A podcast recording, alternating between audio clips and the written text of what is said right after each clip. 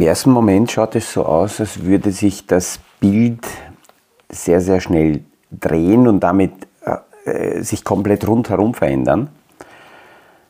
Aber in Wahrheit müssen wir sagen, dass einfach nur jene ähm, Kräfte wirken, die wir immer haben. Es ist nur die Frage, wie, wie detailliert wollen wir durchschauen, um zu erkennen, was an den Märkten passiert.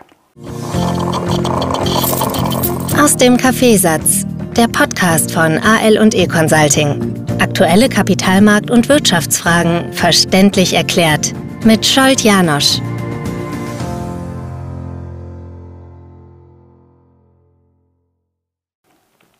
Vor einiger Zeit habe ich ähm, eine, eine grafische Darstellung erklärt hier im Podcast und diese grafische Darstellung zeigt, wie die Anleihenrenditen sich entwickeln und überlagert, wie ein Standard Poor's Index zum Beispiel sich entwickelt. Und langfristig entwickeln sich beide ja, ziemlich parallel. Warum? Naja, die Anleihenrenditen, die Anleihenzinsen, die Erträge, dass die Anleihen überhaupt getilgt werden können, das hat natürlich mit der Wirtschaft zu tun. Und ähm, somit müssen die zwei ja parallel gehen. Würde es der Wirtschaft nämlich nicht gut gehen, dann äh, könnten die Anleihen nicht bedient werden und floriert die Wirtschaft und, und entwickeln sich die, die Unternehmen gut, dann können die ähm, Anleihen zu, meist zu günstigeren Konditionen bedient werden und da müssen nicht so hohe Risiken eingepreist werden. Das heißt, die zwei müssen natürlich parallel laufen. Und seit Jahresanfang haben die Anleihenmärkte begonnen, das Wording, die Kommunikation der Zentralbanken einzupreisen. Worum ging es da? Naja, es ging darum, dass die Zentralbanker schon seit einiger Zeit, seit Ende letzten Jahres, signalisieren, allen voran die Fed, die amerikanische Notenbank, dass in diesem Jahr es zu keiner Zinssenkung kommen wird, weil das die ganzen Parameter rundherum nicht zulassen. Der Aktienmarkt hat es aber noch aus dem letzten Jahr, aus dem vergangenen Jahr, so eingepreist, die Erwartungshaltung, dass es zu einer Zinssenkung kommt. Und Zinssenkung würde bedeuten, dass die Finanzierung rundherum für die Wirtschaft günstiger wird. Ähm, mit Zinssenkung im Dollarraum würde es auch heißen, dass der amerikanische Dollar schwächer wird, was ja für die exportorientierte Wirtschaft besser ist. Steigen nämlich die Zinsen, ist das im Normalfall eine zusätzliche Stärkung des Dollars und wenn der Dollar stärker wird, ist das negativ für die amerikanischen Unternehmen, die global exportieren. Das heißt, die Anleihenmärkte haben begonnen, das einzupreisen. Die Renditen sind gestiegen. Wenn die Renditen steigen, fallen die Kurse der bestehenden, bestehenden Anleihenportfolios. Darüber haben wir wirklich sehr, sehr viel schon gesprochen. Aber die Aktienmärkte haben darauf nicht reagiert. Die großen Indizes, die halt sehr viele Unternehmen zusammenfassen, sind sehr, sehr stark gestiegen und es hat so ausgeschaut, als würde sich der Aktienmarkt vom Anleihenmarkt loskoppeln können. Passiert auf die Dauer aber nicht. Früher oder später äh, kommen die zurück und es passiert immer das Gleiche. Entweder haben die Anleihenmärkte recht, dann müssen die Aktien zurückkorrigieren, weil sie zu weit weggelaufen sind, oder die Aktienmärkte haben recht, dann werden die Anleihen wieder zurückkorrigieren, weil dann sind zu hohe äh, Renditen eingepreist worden. Und wie so oft ist es eher so, dass der Aktienmarkt schneller weggelaufen ist, viel zu übermütig ist, zu viel positive Erwartung hineininterpretiert wird und dann einfach äh, die Luft rausgeht und korrigiert wird. Es ist kein Wunder, in diesem Jahr sind wir so stark raketenförmig gestartet wie seit langem nicht mehr an den Aktienmärkten. Naja, und dass das nicht linear so weitergeht und nicht immer eine V-förmige Entwicklung normal ist, so wie wir das 2020 ähm, gehabt haben, ist äh, ja fast, fast verständlich und nachvollziehbar. Das Interessante ist aber im Hintergrund, dass wir dennoch ähnliche äh, Hintergründe und ähnliche Entwicklungen äh, gehabt haben wie 2020. Warum? Äh, die V-förmige Erholung des Marktes war 2020 deswegen so stark, weil zusammengestimmt, zumindest die Europäische Zentralbank, die britische Zentralbank, die amerikanische Zentralbank, sehr viel Liquidität in die Märkte gepumpt haben. Das ist die sogenannte Geldmenge M2, daran sieht man das. Und diese Liquidität ist natürlich an den Märkten auch angekommen und hat alles nach oben geschwemmt. Nachdem äh, China aber eine andere Strategie gefahren ist, hat China damals die Liquiditätsunterstützung nicht so stark ausgeweitet. Die chinesischen Unternehmen und auch die Privatpersonen hatten nicht so starke Unterstützung wie hier wir in Europa. Das war zeitversetzt. Und China hat erst Ende letzten Jahres beschlossen, dass hier von der Null-Covid-Strategie abkehren wird. Und mit dieser Strategieänderung ist zusätzlich auch noch Liquidität bereitgestellt worden. Seit Oktober haben zwei Zentralbanken sehr viel Liquidität in die Märkte hineingepumpt, etwa in der Größenordnung von 6 Billionen Dollar. Das ist die chinesische Zentralbank und die japanische Zentralbank. Auch darüber haben wir gesprochen, dass die Japaner hier ein wenig ihre Strategie ändern und massiv reinfahren. Sie versuchen schon sehr lange Inflation irgendwie zu erzeugen. Und jetzt scheint es, dass mit, mit, mit dem globalen Rückenwind das ihnen gelingen könnte. Und diese Geldmenge hat diesen aktuellen Anstieg an den Märkten unterstützt. Und jetzt wird natürlich die Frage sein, wie geht es weiter? China kann und will in dieser Phase die Liquidität noch nicht abdrehen. Das wäre zu früh und Japan, die Japaner haben jetzt erst damit begonnen. Das heißt, auch wenn Europa und Amerika Liquidität aus den Märkten rausnimmt, auf der anderen Seite kommt dementsprechend Neues dazu. Ähm, jetzt haben einige schon gesagt, es ist völlig sinnlos, dass Europa und Amerika was rausnimmt, wenn die Chinesen und die Japaner äh, trotzdem was in die Badewanne lassen quasi. Auf der anderen Seite ist es auch gut, dass sie was rausnehmen, damit eben das nicht ausartet, weil sonst haben wir eine noch stärkere äh, zweite Inflationswelle, die viel höher geht, als, die, als wir die erste gesehen haben. Und eben dieses Bild wird neu justiert. Das Erste, was, was diese, diese Vorstellungen der Marktteilnehmer geändert hat, war, Anfang Februar, wie die Arbeitsmarktdaten für Jänner rausgekommen sind. Wir nähern uns jetzt schon wieder äh, dem nächsten Termin, äh, wenn die Arbeitsmarktdaten Ende Februar wieder rauskommen werden und, oder Anfang März, dann sehen wir, wie es im Februar war. Aber die Arbeitsmarktdaten waren in Amerika sehr, sehr stark. Damit sieht man, dass die amerikanische Wirtschaft wirklich sehr, sehr äh, stark unterwegs ist. Und es sind auch einzelne äh, Daten rausgekommen, dass die Inflation wieder höher ist. Und das hat die Aktienmärkte jetzt langsam doch auch erreicht und die haben nicht mehr so stark die Party gefeiert, dass ähm, die Zinsen sinken können, weil die Inflation vorbei ist.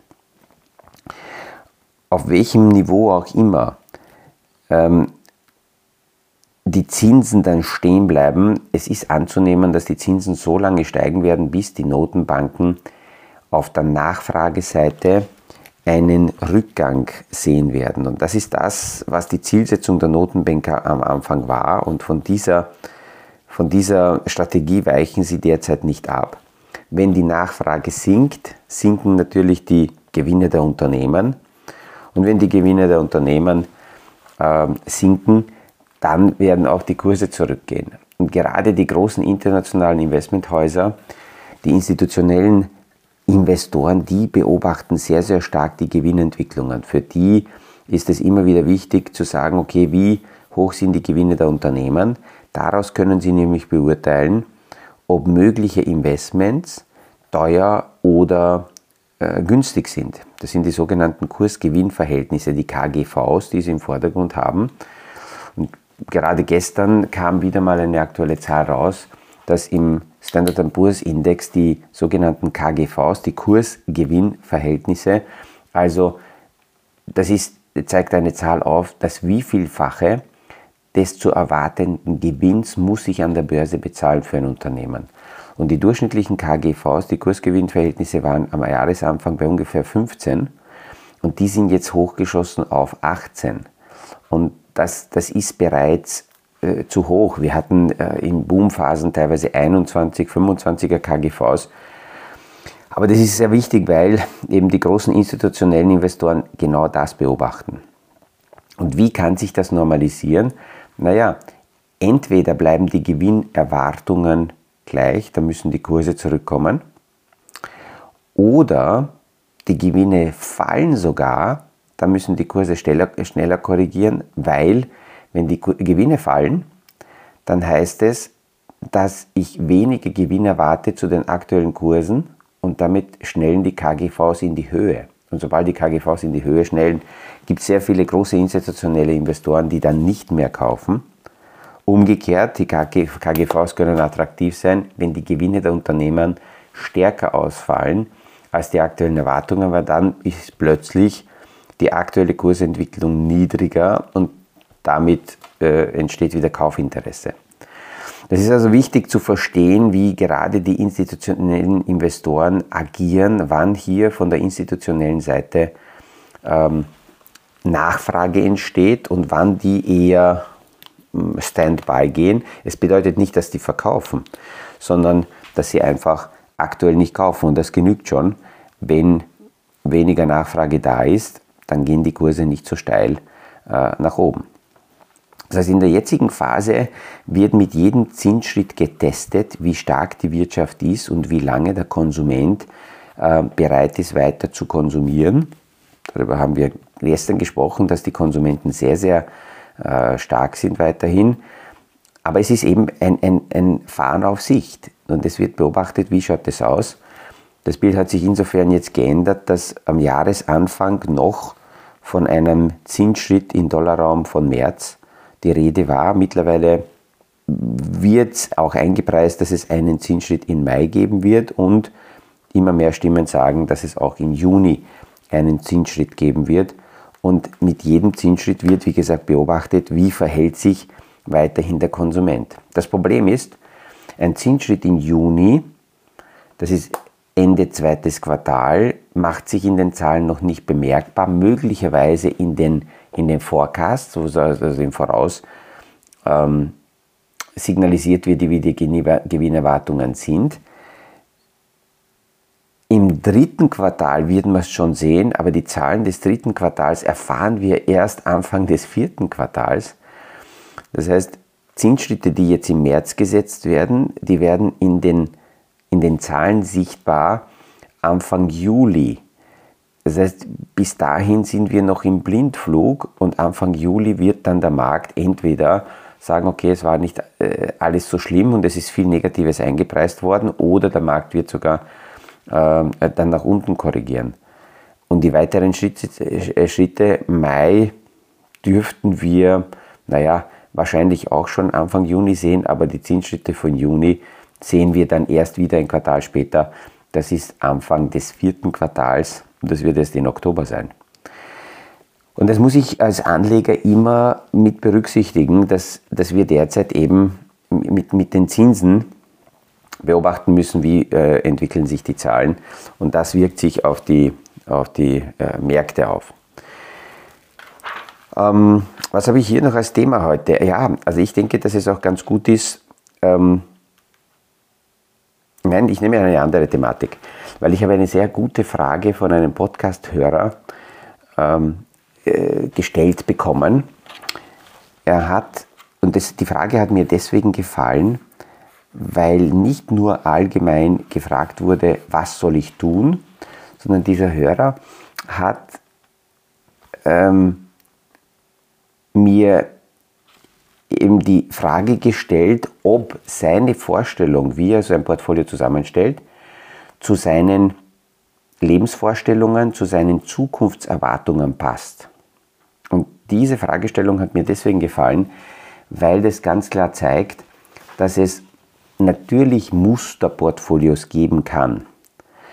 Aber es ist in jedem Portfolio idealerweise zu berücksichtigen, wem dieses Portfolio gehört weil natürlich da sehr viel Individualität drinnen steckt und auch die Zukunftserwartung im Normalfall in einem Portfolio sich abbilden sollte.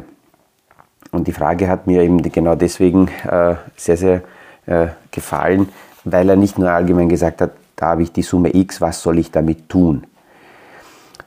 Ähm, wir haben uns äh, kurz mal unterhalten und dann haben wir geklärt, wie, weil er gefragt hat, gibt es die Möglichkeit, dass er Klient werden kann?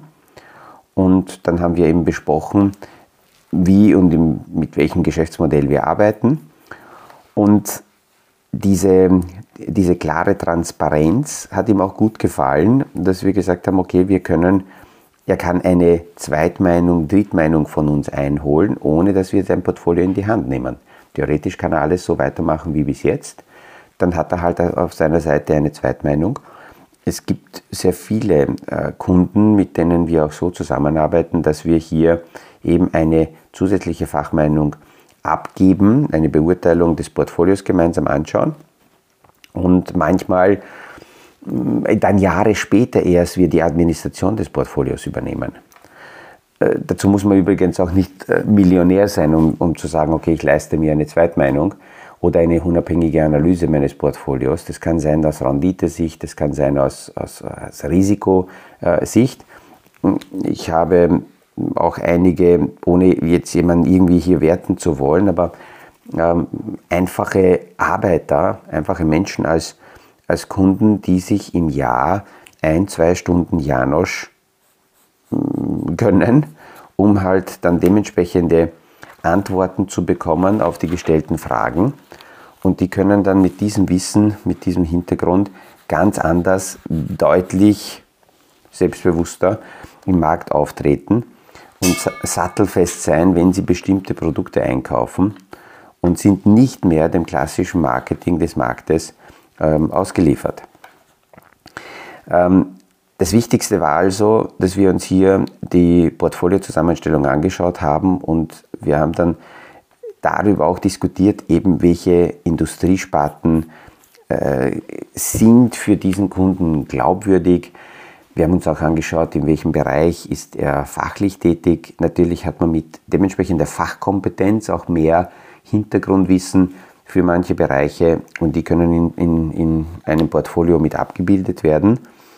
Und die Zusammenstellung war im, im ersten Moment, auf den ersten Blick, ähm, sehr stark auf unterschiedliche Modeerscheinungen aufgebaut auf unterschiedliche Themensegmenten, die immer wieder aus der Finanzindustrie kommen, die dann als, als, äh, als Marketing-Schwerpunkte, als Sales, als Verkaufsschwerpunkte gesendet werden. Und wenn wir es sehr einfach sehen, war sein Portfolio fast überwiegend nur auf ähm, Satelliten, auf einzelne Nischensegmente zusammengebaut, aber eine, eine Basis, eine Ruhezone, ein Core-Investment hat gefällt das haben wir dann länger äh, gemeinsam diskutiert und besprochen. Wie bringen wir Ruhe rein, damit die Satelliten zwar hin und her schwanken können und dort können wir durch monatliche Käufe und diese, diese Dynamik, die können wir auch handhaben, aber äh, da haben wir länger diskutiert, um anzuschauen, wie viel muss in seinem Portfolio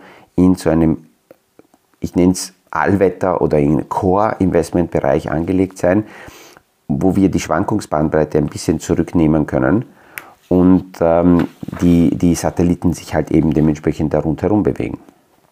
Diese Ruheposition ist immer wieder ganz wichtig und daneben auch die, ähm, die Cash-Position, die Cash-Frage, um, um sich anzuschauen, wie viel Liquidität ist notwendig. Da hat er auch zu wenig gehabt und er hat gesagt, diese Frage hat sich genau deswegen aufgedrängt. Er ist bei Zufall irgendwie ähm, zu dem Podcast gekommen und hat beim Zuhören gemerkt, dass in seinem Portfolio zwei entscheidende Themen fehlen. Die eine Seite ist diese ausreichende Cash-Liquidität, damit er völlig unbesorgt Schwankungen des angelegten Kapitals emotional aushalten kann. Und das Zweite, was gefehlt hat, war eben dieses Core-Investment. Wie viel soll das ausmachen? wie schon vorhin gesagt, ich möchte nicht zu den Modellportfolios nur zurückgehen, aber es hängt immer davon ab, wie so die, die emotionale Einstellung und die Möglichkeit zu Schwankungen bei einem Kunden ist. Aber äh, die Core-Investment-Seite sollte Minimum selbst in sehr dynamischen Bereich bei etwa 30 Prozent sein und kann bis zu 60 Prozent ausmachen bei konservativeren Portfoliozusammenstellungen. Es hängt auch davon ab, wie viele Satelliten will ich haben. Äh, Satelliten sind also einzelne Themenbereiche, die ich dann natürlich auch finanziell dementsprechend dazu kaufen können muss, weil ansonsten komme ich zu, äh, zu diesen Satellitenbereichen nicht. So viel also ähm, als Start in den heutigen Tag, meine Gedanken zu den aktuellen Marktentwicklungen. Wie immer wünsche ich einen erfolgreichen Tag und freue mich, wenn wir uns morgen wieder hören beim nächsten Podcast aus dem Kaffeesatz. Das war aus dem Kaffeesatz, der Podcast von AL und E Consulting zu aktuellen Kapitalmarkt- und Wirtschaftsfragen, verständlich erklärt mit Scholt Janosch. Aktuelle Fragen, Rückmeldungen und Anmeldungen zum nächsten Kapitalmarkt-Talk findet ihr auf unserer Homepage www.aleconsulting.at.